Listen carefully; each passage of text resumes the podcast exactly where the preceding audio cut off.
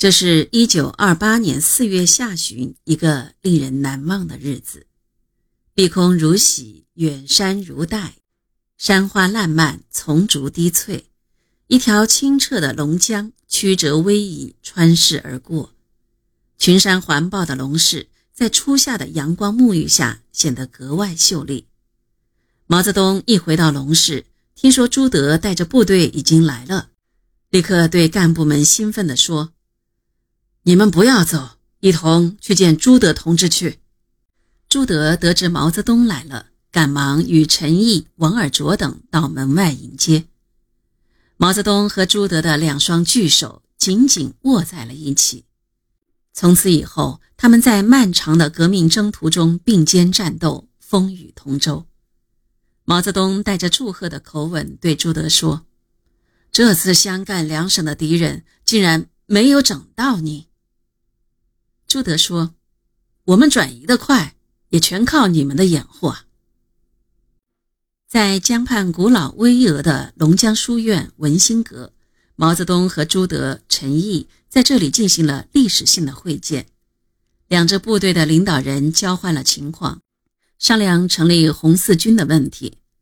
这月末，毛泽东和朱德又在文心阁召开了两支部队的联以上干部会议，与会者近百。毛朱都在会上讲了话。会上讨论通过了两军合编的重大问题。朱德提议两军合编用第四军的番号。他说：“北伐战争时期，叶挺所在的第四军所向披靡，屡建奇功，被誉为铁军。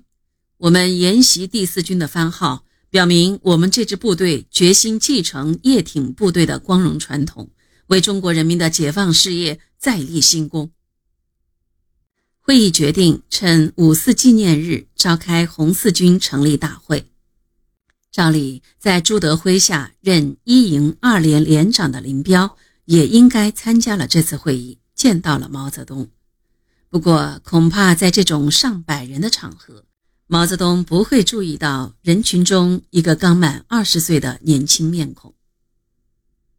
五月四日，山明水秀、风光旖旎的龙市。披上了节日的盛装，龙市东边的草坪上，用门板和竹竿搭起了主席台，周围簇拥着无数鲜艳的红旗，在风中猎猎作响。主席台两旁插满了标语板，上面写着“庆祝两支革命队伍胜利会师，打倒国民党反动派”等革命口号。一清早。成千上万的人们打着小红旗，川流不息地从四面八方向会场涌来。军号嘹亮，队伍雄壮，两万余军民聚集在会场上，钢枪和梭镖闪着耀眼的光芒。十点钟，一阵噼里啪啦的鞭炮声响过之后，各方面的领导同志在雷鸣般的掌声中走上主席台。执行主席陈毅首先讲话，他宣布。两军会合后，成立工农革命军第四军，朱德任军长，毛泽东任党代表，王尔琢任参谋长。